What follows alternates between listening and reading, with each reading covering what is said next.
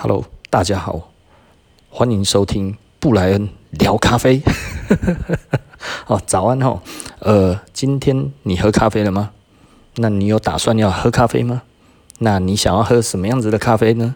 那你要喝单品咖啡，还是要喝加味的咖啡呢？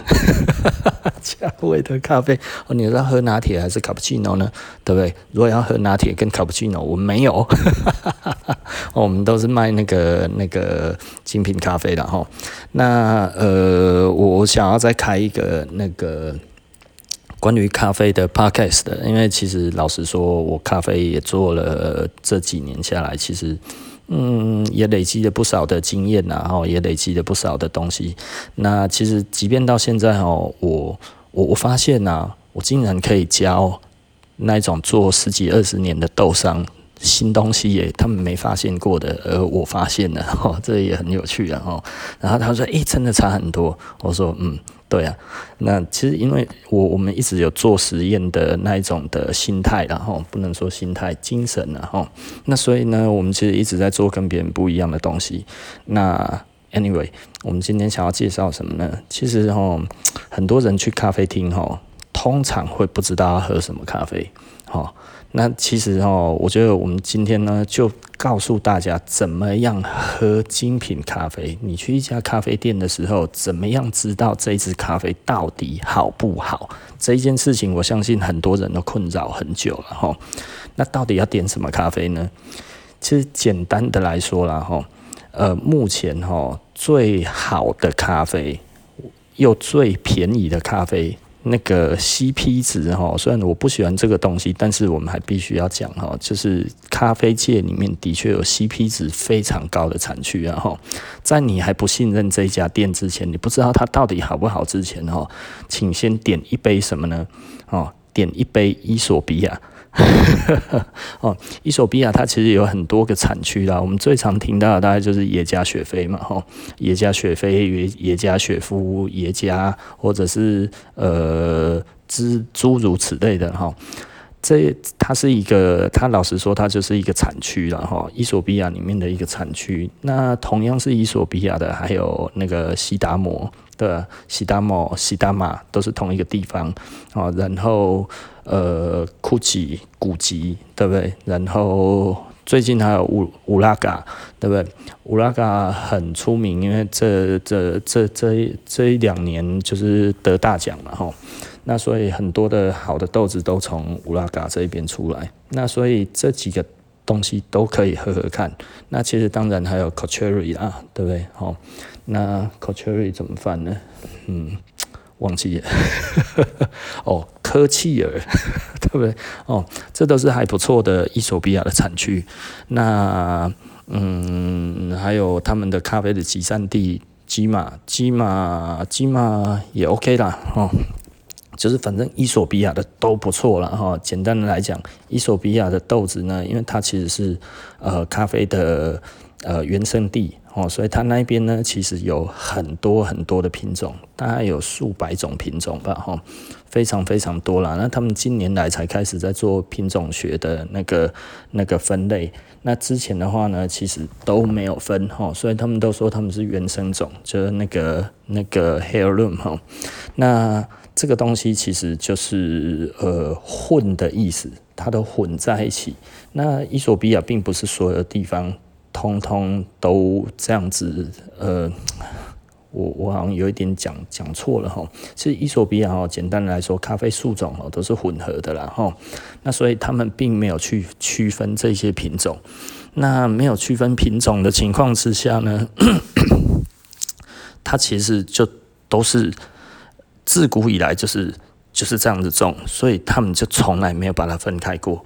那没有把它分开过的时候，就就就不会有品种上面的差异。直到最近在做品种学，那在做品种学，其实说最近也做了几十年了，只不过现在才有真的把单一品种把它分出来。像今年的话，就那个那个伊索比亚的 COE，那就第一年的 Cup of Excellence 哈。那这个这个东西其实就是该要怎么说？嗯，呃，它的竞标豆了哈。那我们刚才讲那个那个伊索比亚。那所以伊索比亚它其实因为呃海拔又高嘛，吼，那品质又好。那伊索比亚是那个呃咖啡是它的最主要的呃外汇的的的出口的呃重点啊，也就是说他们。国家就是靠卖咖啡为生的哈，所以伊索比亚要求的咖啡的品质、处理的品质非常高哈。第一个就是咖啡不能落地，然后咖啡不能放在地上晒，哦，你如果在地上晒呢，会被抓去关，哦，所以不要担心哦，伊索比亚哦，那个非洲国家怎样怎样，其实非洲越来越进步了，然后那相对于这一些，他们其实都要求伊索比亚的品质真的其实是很高的，所以这个都安心的喝没有关系。那为什么要喝伊索比亚？因为第一个不会太贵，对啊，第二个好喝。那如果连伊索比亚烘起来你都觉得不好喝？啊，那就不要喝了。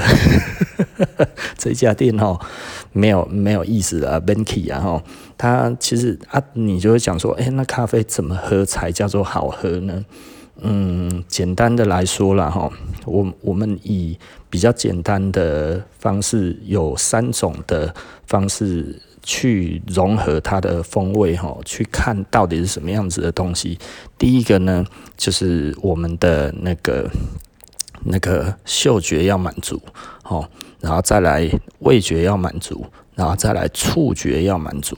那这是什么意思呢？哦，我们先讲哈，大部分的人喝咖啡哈，第一个下去其实感受到的呢，并不是呃味觉，也并不是嗅觉，而是触觉。除非你有受过训练，你才会以那个嗅觉先觉。那我们都是嗅觉先觉的，因为我们自己呃会背测。那我本身也是 CQI 的 Q 规的了，我是那个国际生豆品质鉴定师哈。那嗯，这个没什么，全台湾也有五百个哈。那呃，当我们喝下去的时候呢，咖啡的好坏哦，就来自于这支豆子它给你的口感。第一下，如果我们不会喝，通常是口感嘛。口感什么叫做好的？口感其实某方面来讲的话，我们会讲的话，它比较偏所谓的 body 哈。那 body 是在讲什么呢？呃，body 就是这个咖啡液的浅薄或者是浓厚，对不对？这个应该很容易分辨的哈。那再来就是它是不是粗糙，或者是它是细致。的，细致的话就是像喝牛奶一样，然后粗糙的话就有一点像是喝起来会涩，会涩的话其实它其实就是它其实就是触触觉比较粗，它并不是味觉哈，涩感并不是味觉哈，很多人会把它分归类为味觉，其实它不是，它是触觉。那为什么会有这一个触觉呢？因为其实就是咖啡它中和掉你的唾液之后，让你的那个让你的。黏膜直接接触到咖啡液的话，你就会产生涩感，然后到甚至很刮，那那个其实都是触觉。那微微的涩感到涩，到很涩，到会刮，到不舒服，这个其实都是不好的 body。好，那这个我们大家就知道了哈。那浅薄跟浓厚就不用讲了嘛哈。浅薄浓厚就喝起来哇，好浓郁哦，然后那个那个。那个喝起来哦，好薄水水的，对不对？哎呀，这个就没有什么好讲的，所以这个是触觉的触觉的范畴哈。那再来我们会感受到，大概就是味觉。味觉的话哦，以咖啡来讲的话，就是酸、甜、苦、咸，对，咸比较少，所以一般我们在讲的话就是酸、甜、苦。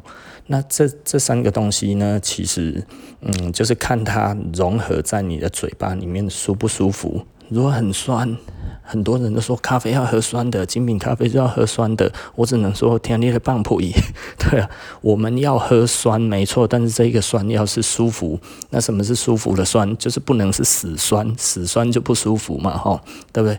不够酸就不够香，对啊，所以香的话，就是它的酸质必须要带着香气，哦，也就是说，酸值其实是跟嗅觉会相辅相呃相辅相成。